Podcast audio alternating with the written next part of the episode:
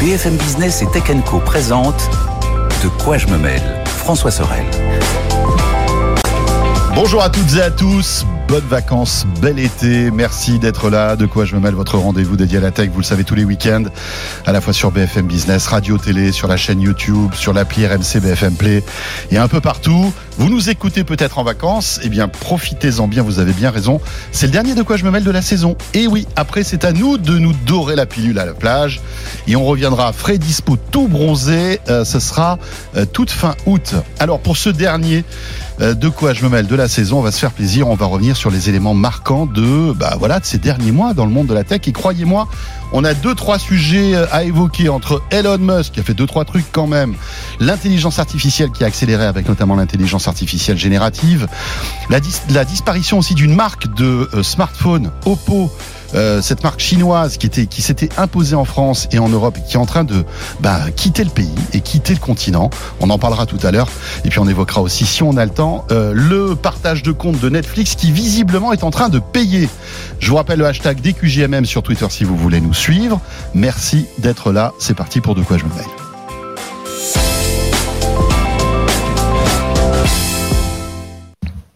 Avez remarqué, on a pas mal de choses à se raconter pour cette dernière. Euh, avec, pour commenter l'actu, cette semaine, Nicolas Lelouch. Salut Nicolas. Salut François, ça va Journaliste à Numérama qui n'est pas encore en vacances. Non, jamais, jamais, c'est pas bien. Jamais. Un petit peu à Nice quand même. Un petit peu à Nice, évidemment. Oui, oui, au mois d'août. Voilà. Euh, Nicolas Lelouch, donc, et en face de lui, c'est JB de The E-Collection. Salut JB. Salut François. Ravi de te retrouver. Également. Toujours cool de t'accueillir dans De quoi je me mêle, JB. Vraiment. Toujours un plaisir de venir. The E-Collection. Voilà, pour tous ceux qui ne connaîtraient pas cette chaîne YouTube, franchement déjà, honte à vous. Et puis, euh, deuxièmement, si vous êtes un fan de tech, euh, allez jeter un œil à ce que fait JB. C'est vraiment d'excellente qualité, comme on dit. Euh, voilà, tu me payeras après, ouais. petit Lydia, un petit on s'arrangera. Il y a pas de resto. bon, on va faire un petit récap de l'actu, ça vous va? Parce que franchement, on a vécu une année de dingue, hein, mine de rien. Quand on une y année, pense, euh, six premiers ouais, mois. Un semestre de dingue enfin, déjà. Ouais, ouais, ouais, un semestre. Une, saison, on va dire, en radio. euh, c'est vrai que nous, c'est septembre-juin, mais c'est vrai que cette année 2023 n'est pas terminée et on n'est pas, on est toujours, enfin, tout, toutes les semaines, il arrive un nouveau truc. Ouais. Euh, et commencer par peut-être la puissance de la montée en puissance de cette IA euh, et notamment la, la l'IA générative euh, qui euh, est en train de bouleverser en fait plein de plein de secteurs, plein de métiers qui euh, voilà questionnent énormément sur notre société, sur l'avenir de notre société. Franchement, c'est pas un sujet anodin, c'est véritablement une innovation de rupture. Je sais pas ce que tu en penses, à Nicolas. On a déjà oui, eu l'occasion de d'évoquer ce sujet-là. C'est vraiment, à mon avis, ben voilà, si on si on on suit comme ça la frise chronologique de la tech, euh, on marquera d'un point bien rouge euh, l'année, la fin d'année 2022 avec l'arrivée de ChatGPT. Hein. Tout à fait. C'est rare en fait dans la tech. On a souvent euh, des innovations majeures, des entreprises qui disent voilà que là elles vont révolutionner un secteur. L'année dernière, le, le, le buzzword c'était métavers. Cette année, bah, métavers, on a tous oublié que ça existait. Et là, quoique 2000... avec Apple, euh, voilà, il y a eu un petit vaccin de rappel. Ils pas ça métavers. Voilà, ouais, mais en bon, tout cas, l'idée, un masque avec, avec oui, des, des trucs qui s'affichent dedans. L'idée d'un monde social dans lequel ouais. On interagirait le soir, elle est morte. Enfin, en tout cas, aujourd'hui, elle est plus d'actualité et on est, on est passé sur les casques, mais ça, on en parlera après. À mon avis, elle n'est pas morte. Mais ça, c'est on, enfin, on verra. C'est un, un, débat. je pense que il y a, y a, y a une, une vague d'investissement chez Meta qui est, qui, qui, qui est toujours en marche parce que cette technologie n'est pas encore prête, mais on, on aura l'occasion ouais. d'en parler. Vas-y, je, te, je t'ai coupé. En tout cas, on est d'accord pour dire qu'on en a moins parlé en 2023. C'est vrai. Et a contrario, je pense que l'intelligence artificielle, ça fait partie de ces ruptures technologiques dont on va continuer de parler pendant plusieurs années. Et je ne pense pas que euh, d'un coup, ChatGPT devienne un sujet inintéressant et que plus personne ne s'intéresse à ce qui se passe du côté d'OpenAI, de Google ou de Microsoft, parce qu'on a vu euh, quelque chose qui est assez rare dans ce milieu. C'est une vraie rupture technologique. C'est quelque chose qui, euh, bah, la première fois qu'on l'utilise, on se fait ah ouais. Parce que, en effet, la première fois qu'on parle à ChatGPT, on était habitué à Siri, à Google Assistant. On se dit, le gars qui est derrière, il répond vite quand même. Euh, il répond très vite. C'est clairement la, la, première impression qu'on qu peut avoir. On s'est souvent demandé euh, dans les années précédentes pourquoi Siri, Google Assistant et Alexa étaient aussi bêtes, avec souvent pour préconclusion que malheureusement les IA ne pourraient jamais euh, discuter comme un humain parce que elles sont faites pour répondre à des réponses préconçues. Et là, on arrive avec une technologie qui euh, bah, est capable d'analyser ce qu'on lui a dit, de répondre de manière très précise exercice de surenchérir Ouais. sur un sujet, Et des de blaguer. mécanismes intellectuels étonnants. Pour résumer, tu le disais, pour écrire des textes, C'est ça, pour. qui, euh, qui calque complètement voilà. le modèle humain, parce que c'est de l'apprentissage qui s'est inspiré de Exactement. l'être humain. On a vu euh, d'ailleurs des dérives au fur et à mesure de, de ces premiers mois. Avec euh, euh, ça a commencé par euh, ChatGPT en novembre 2022, tu l'as rappelé François, mais en février on a Microsoft qui se lance dans Oui. l'arène en partenariat avec OpenAI en intégrant ChatGPT à Bing. Et là on se retrouve avec une IA qui est tellement à l'aise et qui a tellement imité euh, l'intelligence humaine en quelque sorte qu'elle se met à nous faire des blagues, qu'elle se met à mentir, qu'elle refuse de répondre. Euh, C'est un de mes meilleurs moments de l'année Oui, sur Numérama. C'était ces articles sur on a essayé Bing et Bing m'a insulté. Et euh, je posé une question, il fait non, j'ai pas envie de te répondre. Enfin, mais qu'est-ce que c'était que ça en fait? Jamais on aurait vu ça sur Siri Google Assistant. D'un côté, c'est tellement drôle quand tu prends c'est du super recul, drôle. c'est- incroyable, quoi. C'est super drôle. On a, on a aussi vu Google paniquer. C'est rare quand même de voir Google paniquer Ouais. et de répondre à la précipitation avec ce, ce prototype de Google Bard Ouais, en ouais. février, lancé en mai aux États-Unis, puis en juillet en France. hein, Ouais. c'est- tout nouveau. Meta qui rate encore, le euh, coche. Meta qui rate le coche, mais qui dit oh vous inquiétez pas, nous en fait on est tellement en avance qu'on va lancer un truc beaucoup mieux dans quelques années, il faut pas s'inquiéter. Enfin il y a, il y a vraiment tout le monde euh, qui s'y met. On sait aussi depuis euh, depuis euh, mi-juillet, c'est Mark Gurman de Bloomberg, souvent lui que Apple aurait en interne Ouais. développé en urgence l'année dernière un Apple GPT, c'est comme ça que ça serait surnommé en interne. Ils ont aucune idée de ce qu'ils vont en faire, mais en tout cas ils ont une IA à qui on peut parler. Donc on peut imaginer que l'année prochaine on ait enfin un Siri qui soit capable de répondre à une question de, de culture générale. Donc euh, Ou juste une question. hein. ou juste à une question. tu as raison de le dire, JB. Mais Donc, Siri, c'est vraiment une catastrophe. Ah bah c'est l'anti ChatGPT. Hein. Ah non, mais C'est- ça, c'est vraiment. euh, Siri, C'est ChatGPT bourré, quoi, j'ai l'impression. c'est super Siri pour. euh, moi, j'ai une maison très connectée. C'est super pour Oui. ça. Qu'est-ce que c'est rapide, c'est meilleur. super télécommande. Ça, ça fracasse Alexa et Google. de temps en temps quand même. hein. Ça alors Ah ouais. quand ça se trompe, c'est chiant, mais en tout cas, on lui dit euh, éteins cuisine. Euh, Google va mettre trois secondes. Lui, on a dit cuisine. Le e est prononcé que c'est éteint. C'est vraiment la, Ah ouais, la rapidité d'exécution de Siri là-dessus. Ouais. C'est assez fantastique. Mais bon, on voit, euh, ChatGPT fait un peu plus qu'éteindre la lumière de ma cuisine. Donc, non, tout ça pour dire qu'en effet, je, je pense que c'est le sujet numéro un de cette première partie de 2023 et que c'est surtout une révolution technologique comme le smartphone a pu l'être en 2007, euh, comme d'autres ont Juste. Internet, a Comme les réseaux, comme Ouais, les réseaux ouais. sociaux, euh, Tu, comme tu juste compares Internet, au lancement Facebook. d'Internet, euh, toi, JB Clairement, ouais, parce que je pense que, alors moi personnellement, je pense que nous aussi, on n'a pas connu peut-être euh, Nicolas et moi le, le switch entre l'avant Internet et le nouveau, parce Ouais, que nous on est nés vraiment avec Internet. Toi, tu l'as peut-être connu, Je, je l'ai connu. mais euh, mais avant, Moi, j'ai eu le premier émoi de découvrir un navigateur Internet, les gars. Ça, c'est stylé. Moi, je me rappelle de la connexion AOL qui faisait un petit 98 bruit. ou euh, Ah ouais. 98. 98. Je me connecte pour la première fois sur Internet, quoi. Ah oui, donc t'as ce souvenir de ta première Ah connexion ouais, mais Internet bien sûr. Ah Non, mais Ah, c'est c'était- fou. C'était un. Tu sais les gros écrans comme ça, les grosses télés. Ouais, ça je me rappelle. cathodique, ouais. Ouais, etc. IBM. Et tu voyais afficher euh, avec Netscape. Je me souviens, c'était Ouais, Netscape, à Netscape, l'époque. ouais, tu voyais euh, des informations qui s'affichaient et euh, tu faisais enfin euh, nous qui avons connu moi j'ai connu le Minitel Ouais. bah, en fait c'était un super Minitel en couleur avec des trucs et tout tu te disais mais waouh c'était c'était Mais est-ce que incroyable du coup, toi, tu compares euh, l'intelligence artificielle au lancement d'Internet en 98, ah ouais 99 complètement moi je moi je trouve vraiment que c'est une rupture euh, et on, on est à l'orée je pense je pense d'une d'une d'une ré- vraie révolution soci- sociétale. On le voit déjà. Enfin, je sais pas si vous avez suivi ce patron hindou qui euh, a dit qu'il avait viré 90% des gens de, sa, de son entreprise. Je sais pas si vous tu as, su- t'as Je l'ai- je suivi l'ai pas vu. Après, c'est pas, c'est pas le meilleur exemple de pourquoi l'IA est géniale pour la société. Non, mais, mais en fait, il y a plein de trucs. Comme quand Internet est arrivé, ça a aussi complètement déstructuré des Non, métiers. mais oui, ça va déstructurer Euh, des je choses. veux c'est dire, regarde la presse, regarde, enfin, il y a plein de choses, et c'est comme ça. C'est, on n'y peut rien. C'est le progrès technologique qui bouleverse en fait les les acquis précédents.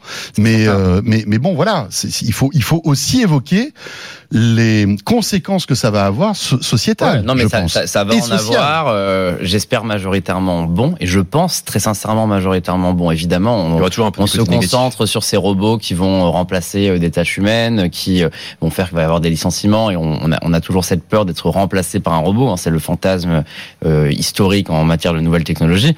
Mais je pense que, in fine, ce que ça va apporter à la société, euh, aussi bien à l'être humain euh, dans, dans son travail qu'aux sociétés plus générales, aux villes, sur, sur plein d'aspects, c'est assez révolutionnaire. Il va y avoir de plus en plus d'usages. faut rappeler quand même que l'intelligence artificielle n'a pas été inventée en 2022. Il y en a Non. toujours eu dans nos produits Bien sûr, bien qui, sûr. qui génèrent des albums photos Oui, qui super très intelligents. silencieuse dans- en fait. On sent. Oui, en fait, on, on- tu, tu scrolles deux secondes sur TikTok, t'es en plein dans l'IA ça, en déjà. fait, l'IA, par nature est silencieuse et c'est vraiment amélioré Mmh. avec le temps. Mais là, en fait, on a, on a cette forme d'IA générative qui va créer à notre place, qui peut discuter avec nous, qui rappelle beaucoup des films de science-fiction à l'Iron Man euh, avec euh, avec Jarvis par exemple. Et c'est c'est en cela qu'on a on a passé une étape et que maintenant que les gens savent que c'est possible. Et très sincèrement, j'ai pas honte de le dire, je pensais pas que c'était possible. Moi, il y a il y a encore Ouais. euh, six- 7-8 mois, j'étais vraiment convaincu que c'était un, un, un gap qu'on pourrait pas vraiment atteindre et qu'on verrait pas de notre vivant. Euh, donc, je, Ouais, ouais, ouais, je pense qu'il y a, il va y avoir des trucs très sympas. Mais euh, justement, pour continuer sur ça, euh, moi j'avais un peu peur que justement, par exemple, les étudiants aujourd'hui, bah, ils aient tout euh, à portée de main trop facilement, comme nous on l'a eu un peu avec. Internet à l'époque. Sauf que j'ai pu un peu discuter avec des professeurs dans euh, des facultés et autres qui euh, m'ont dit qu'ils voient très euh, clairement et nettement si t'as un, un, un devoir a été fait 100% sur ChatGPT, parce que ils savent que bah voilà, ça ils n'ont pas pris en cours. euh, cette formulation c'est euh, trop complexe, donc en fait ils voient à distance quand même que ça, Ouais. ça a été fait pas par un élève de, euh, de telle, de telle classe. Donc en fait, ça peut aider, mais ça va pas remplacer le Ouais. cerveau humain. ouais, ouais. Parce qu'on a qu'il faut le toujours voir besoin de une aide. réfléchir. hein. Et euh, ça va juste, ça va Mais- être une aide comme on a eu Internet qui nous a aidés. Le truc, c'est qu'on est au début de ChatGPT. On est à ChatGPT, Chat- ChatGPT 4, mais euh, est-ce que demain, on n'aura pas encore une espèce de, de, de fluidité dans les propos qui feront que ça sera encore plus difficile de détecter euh, une, euh, si tu veux, un texte écrit par l'IA que par l'humain. Et puis aussi les profs. Alors c'est plutôt rassurant ce que tu dis, mais les profs ont tellement de trucs à faire. Il faut qu'en plus, ils se posent la question maintenant quand ils corrigent des, des copies, si c'est fait par ChatGPT ou pas, tu vois. Enfin, je veux dire, c'est malgré tout. Il y a un problème là-dessus. Il y a un hein. problème là-dessus. Et, et c'est vrai. euh, alors moi, la dernière fois, pour pour pour tout vous raconter, euh, euh, j'ai euh, quelqu'un de ma famille qui m'a envoyé un texte pour vérifier et j'ai vu tout de suite que c'était écrit par ChatGPT parce que nous on commence à avoir l'habitude Ouais. et tu voyais les formulations, tu voyais le côté un peu euh, enfin c'est très compliqué à expliquer mais tu sens que c'est pas un humain qui a écrit ce Oui, truc là. parfois, c'est presque trop parfait aussi. Ouais, c'est trop parfait. C'est que il y a, C'était tellement scolaire, euh, tellement fragilité scolaire voilà, texte c'est ça. Mais, euh. Mais c'est là où on verra la vraie distinction entre les personnes qui vont faire que du ChatGPT, par exemple, Ouais. et ceux qui vont faire un peu de ChatGPT pour Bien sûr. s'élever et d'autres qui vont faire que ça. mais comme avant, tu faisais un peu de Wikipédia. hein. tu prenais un peu de Wikipédia pour euh, pour bosser et pour on va dire apporter ta ta patte en Et surtout, la, réalité, c'est que moi, je pense que ces, outils de chatbot sont amenés à être le futur de nos assistants vocaux. J'en parlais avec Google au moment du, du lancement de Bard. évidemment. Et eux me disaient que, euh, par exemple, la question qu'ils se posaient, c'est quand Google Assistant n'a pas une réponse, aujourd'hui, ils disent je n'ai pas la réponse à cette question. Et leur question, c'est est-ce que dans le futur, on ne devrait pas le rediriger vers Bard? Quand il n'a pas la réponse Comme ça, il va faire une réponse. Ouais. Voilà, je demande à mon ami Bard et Bard répond. Je pense qu'on on va se diriger vers ça. Mais, Mais même après, c'est Bard qui prendra le relais de Google Home, non? À voir parce que Google, Google Assistant a l'avantage de répondre en local pour de la lumière, Ah oui, de l'heure. Est-ce qu'on a besoin de coûter, de prendre, de, Mais que pomper un serveur local? En tout cas, la, la, la, la transcription de la voix. pas des serveurs qui ping Si, si, c'est peut-être pour toujours. ça que Ça, tu, tu mets tu mets 2 Mais- 3 secondes. Alors que Siri, Siri pour le coup fait des choses beaucoup plus je, je localement. crois qu'il y a, il y a- parfois. il y a- Donc, c'est pour ça. hein. mais euh, en tout cas, c'est c'est pas du tout les mêmes technologies. Donc je pense que les deux sont un peu amenés à cohabiter Mhm. parce qu'il faut de la réponse ultra rapide, euh, etc. Mais je, je pense que je pense qu'il va y avoir une évolution intéressante. euh, En plus, il y a même les extensions qui arrivent sur Google Bard, euh, Ouais, qui ils vont arriver là, je crois, cet été ou un peu plus tard. Ouais. On va pouvoir lui dire, ben voilà, je vais partir en voyage à tel endroit, je vais faire tel truc, tel truc, tel truc. Il va prendre les billets d'avion, les billets de train, les, les expos, et il va tout nous sortir. Mais ça, ça va être euh, la claque. Google a plein de services. Hein. Il y a Google Flight, Google Maps, Google Photos. Euh, T'imagines le jour si- où tout, si on tout va être connecté, tout, euh, là, ça sûr. va être euh, chaud bouillant. de hein. Voyage, sûr, mais il y a- on en fait, il y a, il y a aussi cet aspect. C'était c'était ce que je voulais dire avant. J'avais oublié. J'ai eu un trou de mémoire.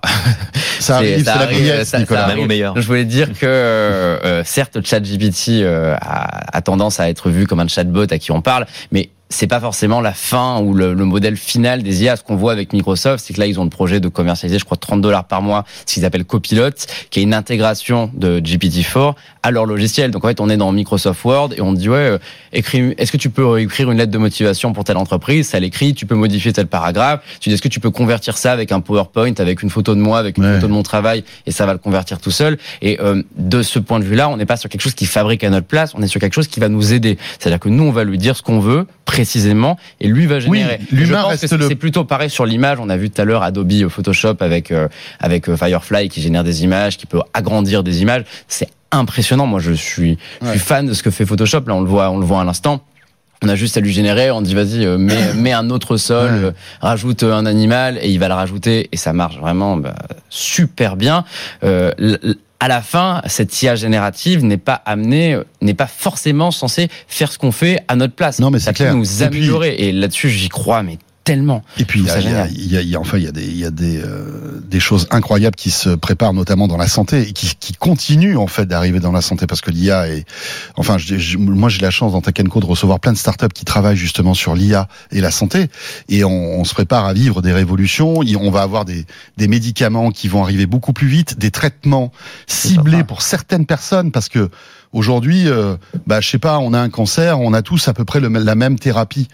Mais demain, grâce à l'IA et grâce à la puissance de calcul et à l'intelligence, on pourra créer un, en fait un traitement spécifique pour chaque mhm. personne parce qu'on aura identifié exactement ce dont euh, elle a besoin. Donc ça, c'est une révolution.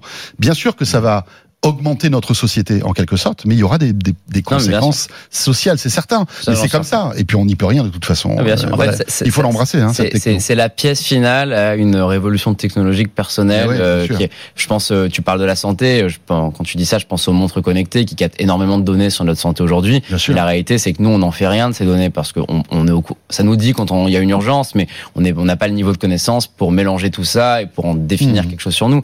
Demain, cette intelligence artificielle, elle va permettre de mélanger toutes ces données, de les interpréter, de conseiller des, des conseils nutrition, de dire ce qu'il faut faire en sport pour s'améliorer, parce qu'en fait, ça va être le cerveau qui manquait pour relier tous ces éléments entre Est-ce qu'il n'y a pas des risques euh, que ça se trompe Si, mais c'est pour, euh, pour, ça que je pense que ça va prendre son temps.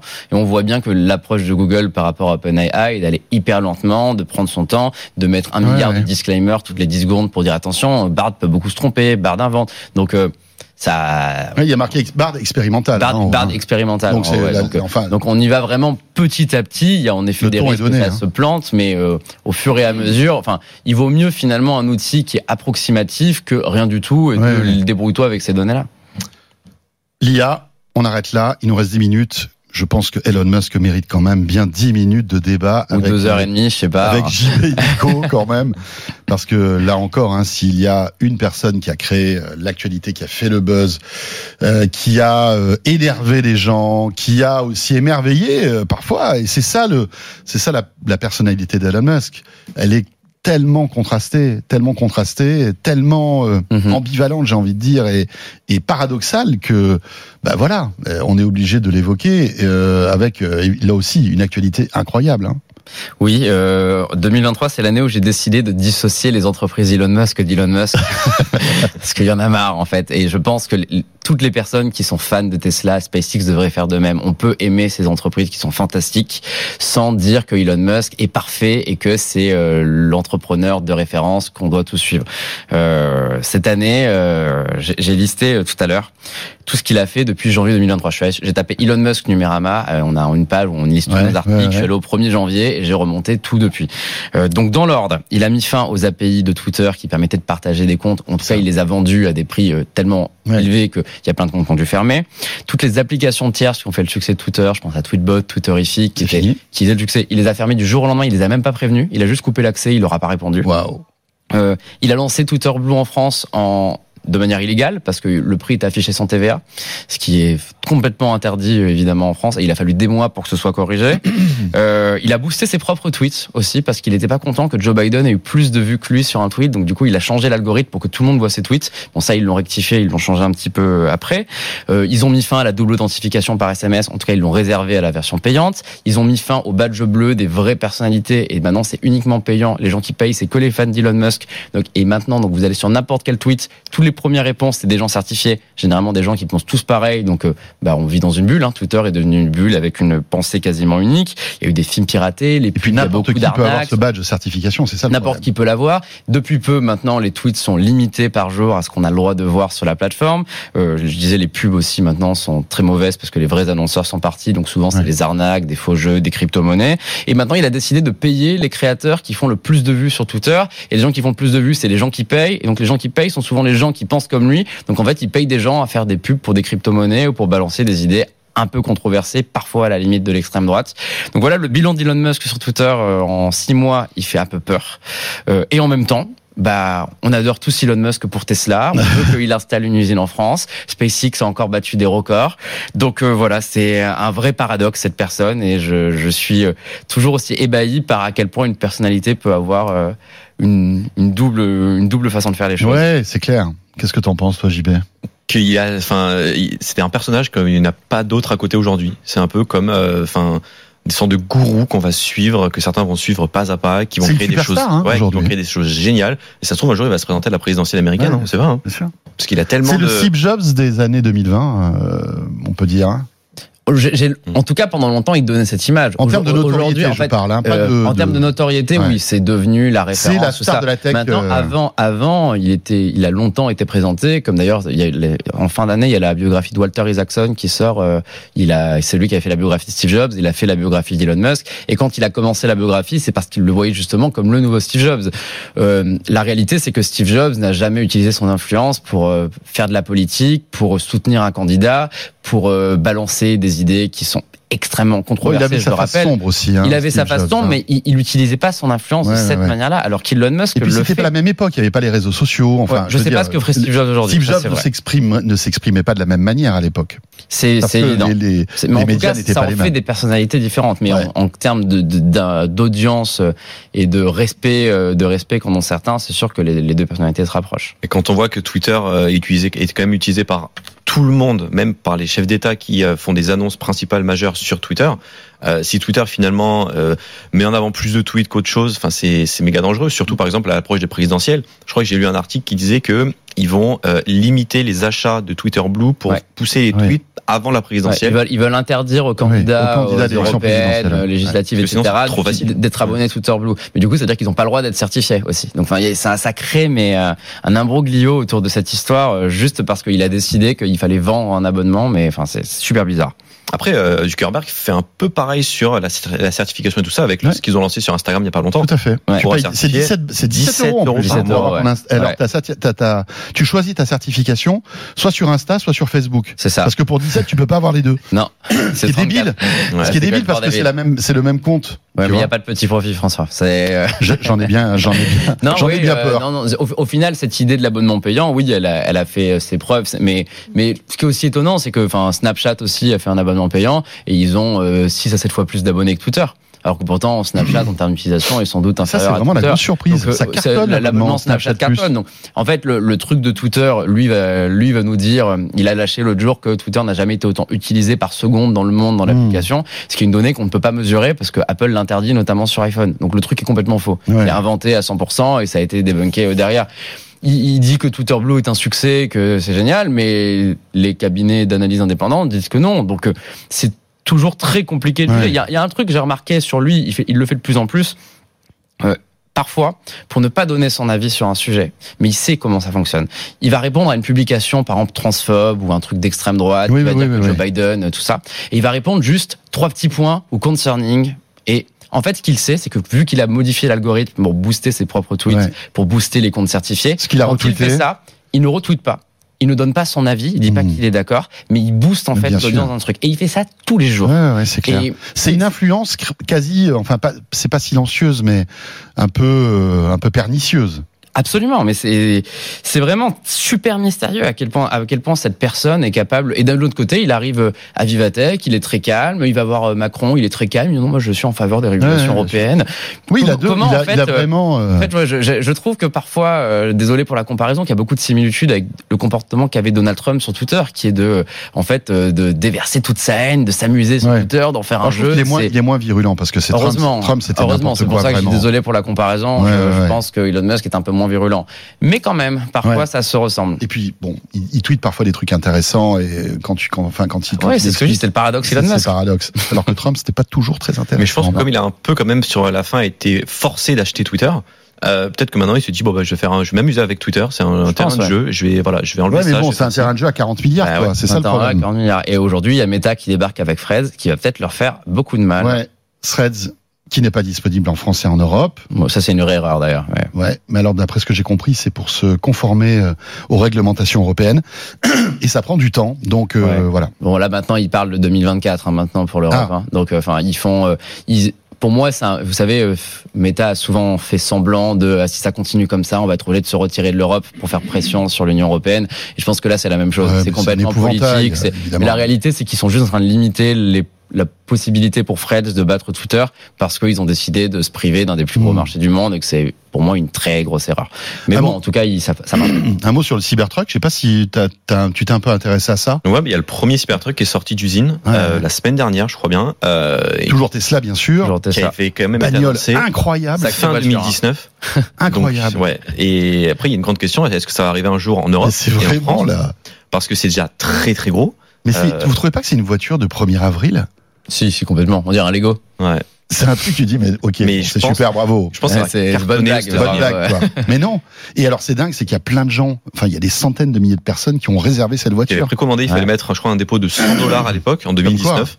Et, euh, et du coup, ça devrait arriver d'ici la fin de l'année aux États-Unis et potentiellement l'année prochaine en C'est France. rigolo, hein, comme si ça sort bel et bien.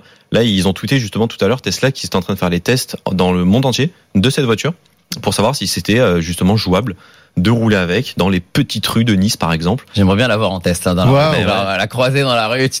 Non, mais attends, c'est incroyable. Peut-être que tu vas la croiser à Nice. Ça Imagine sur la promenade des Anglais. ça. Mais je pense que ça, on le verra partout aux États-Unis. Ça va remplacer Ouais. tous les gros 4x4 qui existent euh, là-bas. qu'ils ont euh, ré- euh, réglé le problème de la boule de pétanque sur le, sur le pare-brise.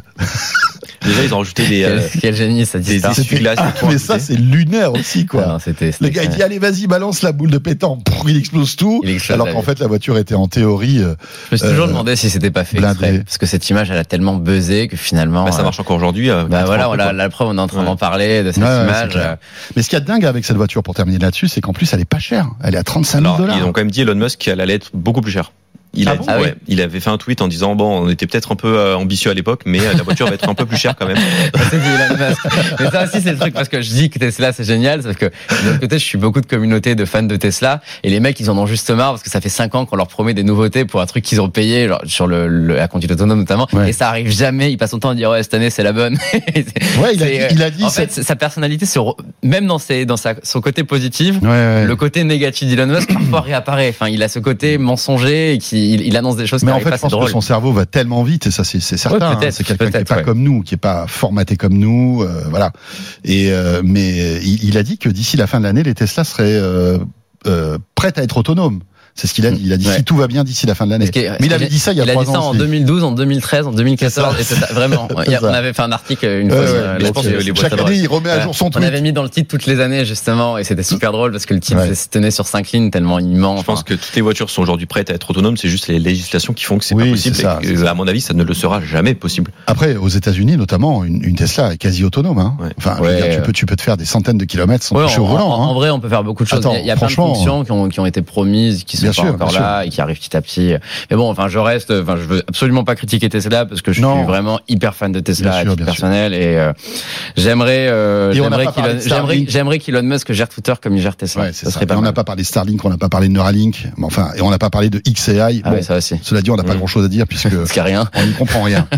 Euh, on va se retrouver dans un instant pour la deuxième partie de ce de quoi je me mail avec euh, cette rétro bien sympathique de cette saison 2022 2023 euh, avec le Apple Vision Pro que vous avez testé tous les deux. Ça, c'est fait. intéressant. Confrontation de Nico et de euh, JB euh, là-dessus.